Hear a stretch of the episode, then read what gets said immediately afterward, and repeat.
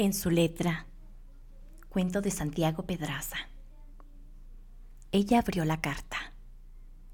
Miranda, si estás leyendo esto, significa que ya estoy a kilómetros de casa. Quiero agradecerte estos 15 años juntos y las dos hermosas hijas que hemos engendrado. Las amo a mi manera y lo sabes. Sin embargo, ya no podía soportarlo.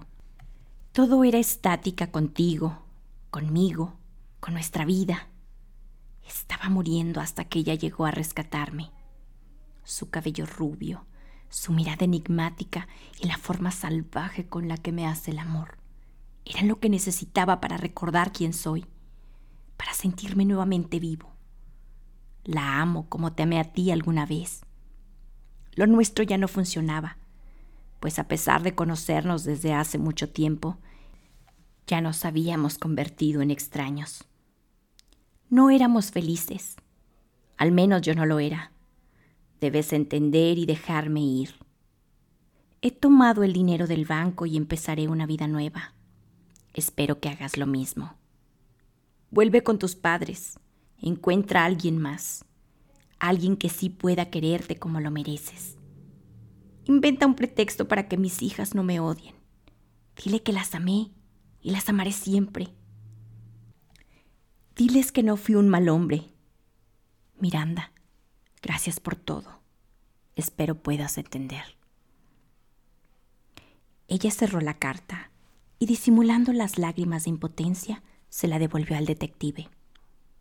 Sí, es su letra, dijo con esfuerzo. Después caminó a través de la masa de oficiales y curiosos que se habían amotinado en ese punto de la ciudad. Avanzó con la melancolía sosteniéndole la mano. Los edificios la miraban, esperando que aquella mujer se desplomara en cualquier momento.